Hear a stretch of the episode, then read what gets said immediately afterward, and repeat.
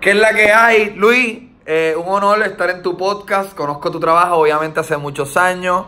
Eh, inclusive tu, tu trabajo o tu trabajo de diseño se ha liqueado hacia Puerto Rico y, el logo de Gallimbo Studio es, es, de salido de tu mente, así que gracias Luis. Ok, vamos a las preguntas.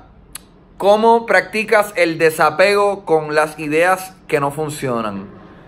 Eh, yo creo, obviamente a medida que he ido pasando el tiempo, se me ha ido haciendo más fácil descartando ideas. Pero eh, eh, en un punto dado ese no era el caso. En un punto dado yo era bien precioso con, con mis ideas y con mis libretos. Y tienes que decir todo lo, lo, que dice en el libreto porque yo lo escribí y esto es bien gracioso.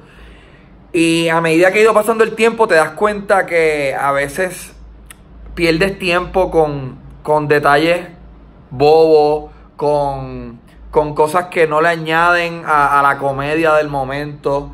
O, te, das cuenta que, wow, perdimos el tiempo con este idiotez que, que no le añade nada a la historia. Así que eh, mi desapego se me ha ido haciendo más fácil a medida que he ido pasando el tiempo. Pero cuando realmente creo que algo tiene valor y le añade a la producción, lucho más que antes. Como que estoy dispuesto a poner las dos cosas en la balanza y decir, no, no, por esto hay que luchar porque esto está bien cabrón. ¿Cómo aprendes a detectar y cómo ha ayudado a tu carrera a trabajar con las personas indicadas? Por ejemplo, IDEL. Trabajar con las personas indicadas, y hago comillas en el aire cuando digo indicado, es bien importante. Pero indicado es una palabra que puede ser interpretada de diferentes maneras. Para mí es más importante trabajar con alguien que me caiga bien, que sea puntual, que escuche y que pueda trabajar en equipo a que necesariamente tenga experiencia. Así que ojo con la palabra indicado y como, como yo lo interpreto. A mí no me, por ejemplo, nosotros aquí estamos en, en Gallimbo y aquí nadie, ¿sabes? Nadie, nadie de Gallimbo históricamente sabe de producción televisiva o ha trabajado antes en radio, o trabajaron antes en podcast, ¿sabes? Usualmente aquí hay, cuando se graba Mazacote, que, que es el, podcast origen, lo que tenemos es una persona técnica que, que, es Carlos, que es quien brega con las cámaras, quien poncha qué cámara está arriba, eh, quien brega con el audio un poco. Él no, su expertise no es, no es audio, pero cuando se graba sesiones pues ya una producción un poquito más elaborada, hay un montón de micrófonos, eh, a veces hay guitarras, o ya tenemos un sonidista que es Natanael. Pero, o sea, nadie llegó a, este equipo de trabajo siendo un experto. Yo creo que a medida que ha ido pasando el tiempo nos hemos ido adiestrando más, eh, aprendiendo de los de las equivocaciones, este nos atrevemos a cometer errores que eso es bien importante, como que, mira, vamos, vamos, a, vamos a meter un, guitarrista hoy y, ponemos la cámara para, otra pared y iluminamos para allá. So, es un poquito lo que le llaman en inglés el trial and error. Eh, y por eso es que han sido personas indicadas, porque están puestos para el trabajo, puestos para experimentar y, y la pasamos súper cabrón de bien. Consejos para quienes quieren empezar un podcast o un vlog. Yo siempre digo que el consejo primordial es arranca, ¿sabes? Empieza. No esperes a tener todo bien, bien cuadrado. Porque me he dado cuenta que inclusive yo, yo sufrí de eso antes de empezar con varios proyectos que tú dices, ah, es que no tengo, no tengo los micrófonos adecuados, o, no tengo micrófono, o necesito tal y tal cámara. Eh, sea, yo creo que hay maneras de empezar cualquier sueño. Si tu sueño es hacer una película eh, de un presupuesto de billones de dólares de superhéroes, hay una manera libre de presupuesto de tú encaminarte hacia ese sueño. Coges tu celular y escribes un sketch y lo subes a las redes libre de presupuesto, en verdad, todo, todas las ideas más grandes del mundo tienen una manera de, empezar pequeña. Hace poco yo estuve en Dominicana y fui a, un restaurante brutal, se me, se me olvida el nombre. Y estamos en el restaurante y estoy hablando con, con quien me llevó a ese restaurante y me dice, mira, tú ves ese cuadro. Y yo miro, y hay un cuadro y un de un tipo como con un carrito y me dice, este negocio empezó así, ese, es el dueño actual y él vendía eh, empanadas de ese carrito. Y yo creo que esa es la metáfora perfecta. No puedes empezar con una franquicia gigante de múltiples restaurantes. Tienes que empezar con un carrito. Y, y eso no solamente lo digo por, por cuestiones de presupuesto. Lo digo por cuestiones de uno aprender cómo opera el negocio y, ah, espérate, yo empecé con el celular y me acuerdo de, este truco de edición que hice con el celular, pues obviamente tú empezaste con una mierda de herramientas. Cuando tengas las herramientas más poderosas, cuando tengas más presupuesto, pues ya vas a estar, ya vas a ser más diestro, número uno, usando esas herramientas y número dos, contando la historia. Así que no, no puedo enfatizar suficiente el hecho de que arranca y emprende empieza tu, proyecto, sigue tu sueño. Esto no es que abandones todo lo que tú estás haciendo ahora. O sea, yo no estoy diciendo como que deja tu trabajo, vete de tu casa, sigue tu sueño. Yo estoy diciendo, y esto es lo que diría Gary Vaynerchuk, empieza como un hobby.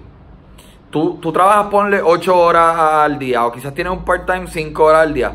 Pues, mano, te quedan un par de horas más para para empezar a investigar eso que verdaderamente te apasiona, más que la mierda de trabajo que tienes en, un fast food o, en una oficina o, ¿sabes? Muchos, yo tuve trabajos backtripiosos y poco a poco me fui buscando como que, mira, pero ¿qué para allá? Y, y descubrí mi camino. Ventajas que trajo a tu carrera trabajar gratis. ¡Wow! Esta pregunta me encanta. Porque yo trabajé como... Ok, voy a, voy a ir un poquito a mi historia. Yo trabajé, yo trabajaba en una... Para cuando yo empecé con mi blog, antes de eso yo trabajaba en, un, en una compañía de vaciado de pozos sépticos y me votaron. Yo tenía un apartamento, no tenía dinero para el apartamento, vuelvo a casa de mi mamá. Esto fue como en el 2007, 2008. Y en casa de mi mamá había internet. El internet no es como ahora que hay internet en todas las casas. Mi mamá tenía internet y un día, pendejeando en casa, descubro el maravilloso mundo de los blogs. Y a los 10 minutos ya tenía un fucking blog. Se llamaba. Eh, no voy a decir el nombre. Bueno, es que tenía malas palabras. Arroz con. Mm, una mala palabra ahí. Eh, la cosa es que. Ese blog me consiguió un trabajo en una agencia de publicidad. Yo estudié mercadeo, yo no estudié publicidad. Pero parece que el director creativo de X agencia de publicidad leí el blog y dijo, bueno, yo puedo, ese, ese chamaco sabe redactar, sabe contar historias, vamos a traerlo para acá. Y estuve trabajando tres meses de gratis, que mucha gente lo hace en la industria de, de la publicidad, como trabajé como un intern por tres meses. Y en esos tres meses cambió mi manera de, ver la creatividad. Porque en las agencias de publicidad te enseñan que la creatividad se puede monetizar. Eso es lo que ellos están vendiendo. Ellos están vendiéndole ideas a las marcas. Colgate, mira, wow, tenemos aquí la pasta colgate. Vamos a hacer un anuncio en donde el tipo aprieta la, el tubo de colgate y sale un cohete con los, y está una boca en el cohete. Qué sé yo, estoy hablando mierda, pero. O sea, aprendí que la creatividad por la cual toda mi vida en la escuela como que te decían, como que, ah, eres bien creativo, no se calla la fucking boca. Eh, de momento, wow, aquí estoy trabajando en una industria donde le dan valor.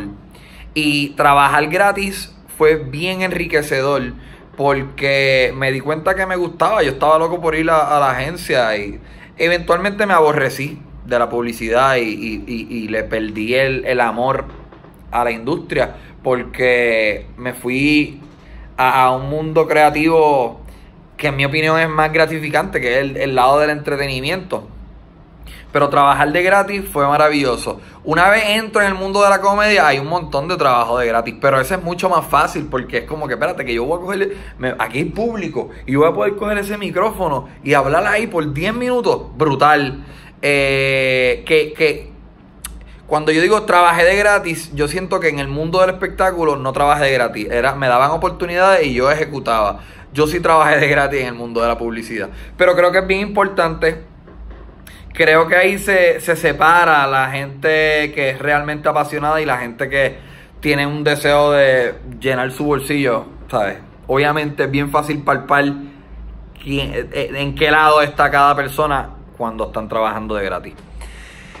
Recibo muchos comentarios de seguidores de mi podcast sobre el miedo que tienen al mostrar su trabajo. ¿Cómo has aprendido a superar las inseguridades que generan las redes sociales y publicar constantemente tu contenido? Todavía me da miedo. Me da miedo a medida que el proyecto conlleva más seriedad dentro de mí.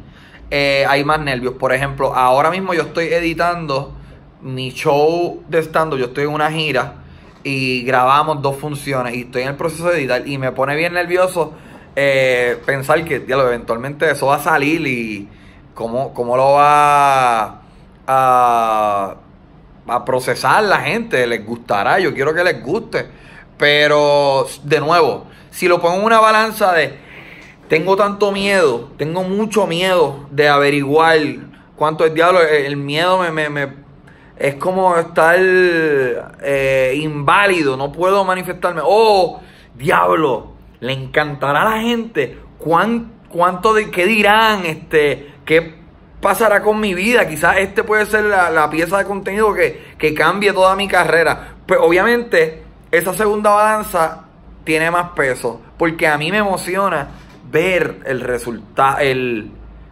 cada, mira esto cada pieza de contenido que yo hago, aquí, aquí vamos a ver mis, mis true colors.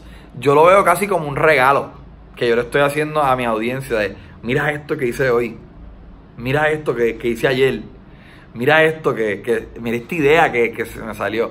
Y a veces funciona y a veces no. Yo creo que el antídoto más poderoso es entrar en una dinámica de simplemente vomitar contenido con cojones. A mí me ayuda un montón comprometerme conmigo mismo y decir, yo voy a tratar de sacar por lo menos tres podcasts a la semana.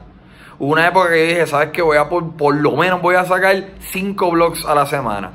Y, ese tren de trabajo es tan, tan acaparador que tú no tienes tiempo de, decir, ¡ay, les gustará o no! Mira, papi, se jodió. Esto se fue como, se, como quedó. Así que yo creo que es empujarte a, a vomitar contenido. Ese es mi consejo. Ahí está, Corillo. Muchas gracias. Gracias, Luis. Fuerte abrazo. Espero vernos pronto. Y como siempre me despido. ¡Suave, Corillo!